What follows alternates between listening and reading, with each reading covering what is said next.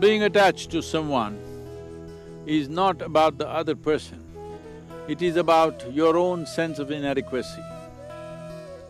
Well, loving life around us, people around us, is a natural process. And love is a liberating force. Attachment is an entangling process. We must understand this. Attachment does not mean affection, attachment does not mean love, attachment does not mean fondness for somebody.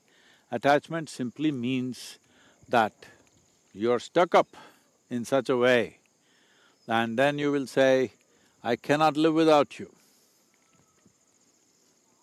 I cannot walk without a crutch and I cannot live without you. I don't see how it's different. It is not that you do not value another life, it is not that you do not bond with people. Bonding is fine, attachment is bondage. If you choose to bond with every life around you, there is no problem, or just one life around you, no problem. But if you create bondage, then you have destroyed the possibility of the fundamental longing within you, which is freedom.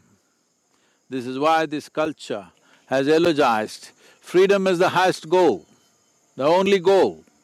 If you're born in this culture or anywhere you are, the only goal for a human being is to become free, to go beyond all bondages and bond with the source of creation.